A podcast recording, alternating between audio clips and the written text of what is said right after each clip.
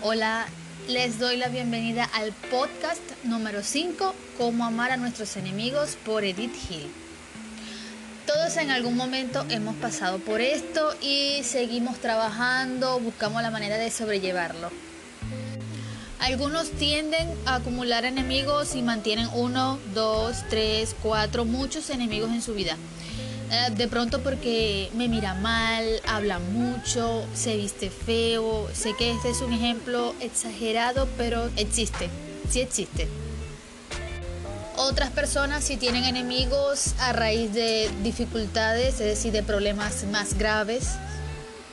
Y un mínimo de personas, solo un mínimo, pocas, eh, me incluyo, en esta parte me incluyo. No nos damos cuenta que añadimos cada día alguien más a nuestra lista de enemigos. Para ser específicos, acá voy a dar mi ejemplo y es que a veces no, no tengo enemigos, pero porque pienso distinto a alguien, existen esas diferencias, por lo tanto se crea una especie de enemistad. Todo esto es inevitable.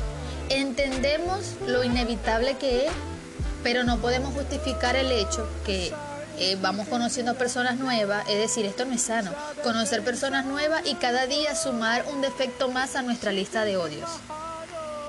Entonces lo ideal es trabajarlo, gestionarlo, sobrellevarlo. Cada día vamos a conocer a alguien que piensa distinto, a alguien que se viste distinto, que es distinto, que es diferente.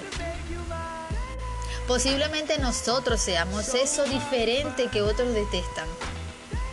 Ahora, siempre he explicado que todo lo que sentimos debemos expresarlo, siempre y cuando no perjudique a nadie. Y ahora es un momento perfecto para poder gestionar. Estamos en cuarentena y tenemos suficiente tiempo libre. Suficiente tiempo libre no para odiar, pero podemos amar, podemos tolerar. Nueve consejos para amar a tus enemigos. Consejo número uno, detenerte y desprender. Cuando piensas en tu posible enemigo, probablemente tengas esos sentimientos de enojo o algo por el estilo. En lugar de permitir que estos sentimientos fijen tus acciones, detente. Debes ser consciente de lo que estás sintiendo. En el momento que te detienes, respira hondo y retrocede un poco. Ahora observa si puedes desprenderte. Es decir, trata de imaginarte la situación como un simple observador objetivo. Conviértete en ese preciso momento en alguien sin ser tú. Los seres humanos tenemos una característica autodestructiva y es mantener activo el dolor. Nos aferramos al dolor por muchos años. Es posible que esa persona actualmente ni nos dirija la palabra. Y todavía con ese todavía con ese escenario solemos decir es nuestro enemigo. O también le hicieron daño a alguien que tú conoces, a alguien que es muy cercano a ti. Eso también te duele, eres empático, te colocaste en los zapatos de esa persona, tú te estás sintiendo el dolor ajeno, por lo tanto te molestas y automáticamente conviertes a esa persona que agredió a tu familiar, a tu amigo, como tu enemigo. Lo añades a tu lista de enemigos. Ese ejemplo entra en donde comenté que no nos damos cuenta cuando añadimos más enemigos y otro enemigo a nuestra lista. Entonces, en este primer consejo debes percibir la situación de una forma objetiva. Es muy difícil de superar y menos si estás pasando por esto actualmente. Eso se entiende. Consejo número dos, colocarte en su lugar. En este punto debes colocarte en el lugar de tu enemigo.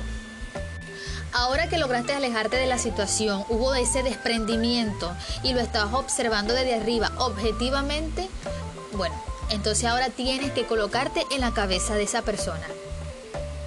En pocas palabras, este consejo quiere decirte que debes convertirte en tu enemigo y pensar como él mismo. De pronto cuestionarte, ¿cómo es esta persona internamente?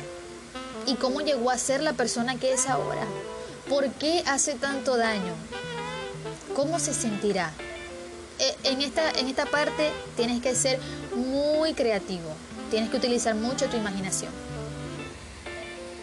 Eso sí, en este punto tienes que imaginarte a la persona como un ser humano real, no como alguien que está haciendo daño o está actuando mal. Algo que tenemos que tener presente, o tú tienes que tener presente, es que todos los seres humanos en general intentan hacer cosas buenas, pero tienden a cometer errores o poseen distintos puntos de vista. Por lo tanto, observar la situación desde la perspectiva de la persona, de tu posible enemigo, es muy complicado, pero muy importante. Consejo número 3, comprender. Este es el objetivo principal de colocarte en su lugar y es importante hacer énfasis aquí porque al lograrlo estarías comprendiendo lo que hicieron y el por qué sucedió. Solo así puedes avanzar en los siguientes pasos o consejos. Lo ideal es tratar de entenderlo, incluso si no quieres. Sé que suelo explicar con mucha sencillez algo que para muchos es muy complicado, es difícil, creo que hasta imposible para ellos pero no. Solo trato de verlo desde un punto de vista más racional, más comprensible. No es sano mantener odio en tu vida. Consejo número 4, aceptar. Este es el consejo que me gusta. En lugar de batallar contra lo que ocurrió y en contra de esta persona, desear que las cosas sean distintas o que se realicen de forma distinta, tienes que aceptarlo por lo que son. De hecho, Acepta lo que sucedió como parte de tu vida. Acepta que las cosas no pueden ser distintas porque ya sucedió. Acepta que esta persona no puede ser distinta porque es lo que es. Lo sé, este paso, este consejo también es muy difícil, pero si no logramos aceptar, jamás podremos amar. Consejo número 5, perdonar y dejar ir el pasado. Puede que este sea el paso más difícil de todo y sé que lo viste venir. Entonces ahora te explico. Si puedes perdonar a esta persona por lo que hizo, ya te desprendiste, has logrado comprender y has aceptado completamente lo que ocurrió. Entonces este consejo debe ser mucho más sencillo luego de haber cumplido todos los pasos anteriores. Perdonar y dejar ir el pasado es intentar pensar en lo siguiente. Lo que sucedió ya es parte del pasado, no se puede modificar. Puedes detestar el acontecimiento en el pasado y modificarlo en el mismo solo para no enojarte. O puedes aceptarlo y seguir avanzando. Debes dejarlo ir. De forma contraria, no hará nada más que consumirte. Una vez que lo dejes en el pasado, a su vez estarías abandonando tus sentimientos de odio sobre esa persona. Por ello, sigue adelante. Es este sentir definitivamente no es saludable para ti, para ti y para ninguno. Consejo número 6, buscar algo para amar. Si perdonas y te liberas de malos pensamientos, de malos sentimientos, lo más probable es que te quedes con neutralidad. Y desde una postura neutral debes sustituir eso con amor. ¿Cómo lo harías? Consigue algo en esa persona para amar.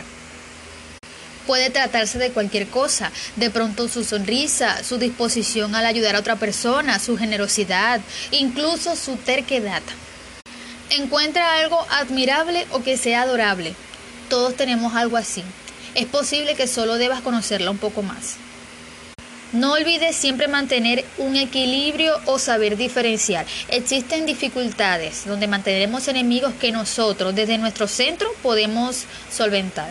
Otros son problemas, se tratan de dificultades que necesitan el punto de vista de un experto en la materia, un especialista, por ejemplo. Consejo número 7, aceptar como un ser querido. Es decir, observa esta persona o acéptalo como si se tratara de un familiar a tu posible enemigo. Consejo número 7, aceptar como un ser querido. Esto es en caso que el consejo número 6, buscar algo para amar, te parezca muy complicado. Es probable que sea porque no conoce lo suficiente a esta persona. En cambio, en este presente consejo número 7, debes proyectarte en ello. Debes observar a esta persona, a tu posible enemigo o a tu enemigo, como si se tratara de un familiar o un amigo o alguien muy cercano a ti.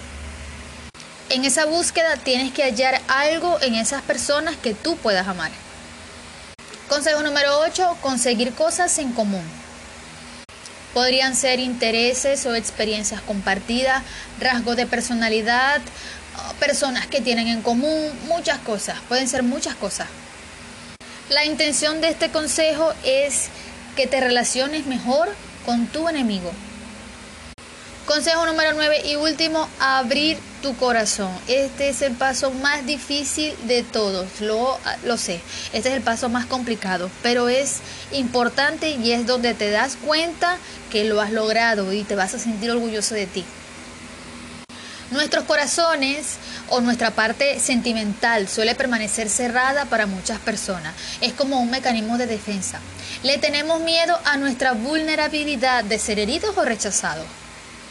Esta especie de cierre permite que la felicidad se bloquee, impidiendo así formar relaciones humanas, como amar, tener una relación sana con tus amigos, entre otros. De igual forma, si somos capaces de abrir nuestro corazón hacia las personas, esto sería un factor limitante. Resulta un gran desafío y esto solo lo puedes lograr con mucha práctica. No te estoy diciendo que debas buscar enemigos, debas odiar, detestar a más personas para poder practicarlo. En caso que no lo vivas, no lo experimentes de esta manera, entonces no es necesario. Pero si ya cuentas con una lista extensa de personas que no te agradan, entonces sí puedes aplicarlo. Abrir tu corazón es la única manera donde conseguirás sentir amor hacia tu enemigo. Redacté este artículo con la intención de ayudarme y ahora ayudar a otros para poder llegar hacia sus enemigos, es decir, para poder dejar de catalogarlos como enemigos. Debemos acercarnos y amar las virtudes y los defectos de otros también. Todos los seres humanos somos naturalmente erróneos, eso es válido, es completamente natural. De hecho, es sano aceptar que todos cometemos errores y lo podemos hacer a diario, cada segundo de nuestra vida. Lo que en sí no es saludable es mantener a otros seres humanos como nuestros enemigos. Por supuesto, existen casos donde la intolerancia reina. Por ello, es recomendable no ser parte añadiendo más enemigos a nuestra vida. En ese caso, debes optar por alejarte. La vida emocional, tanto ajena como la nuestra, es importante, por lo que sostener un excelente manejo de las habilidades emocionales es indispensable. Recuerda que si tenemos un excelente manejo de nuestras habilidades emocionales intrapersonal, que son las emociones propias, entonces podemos manejar nuestras habilidades emocionales a nivel interpersonal, que son las sociales. Si llegaste hasta acá, déjame decirte que te quiero y te envío un fuerte abrazo. Muchísimas gracias por escucharme.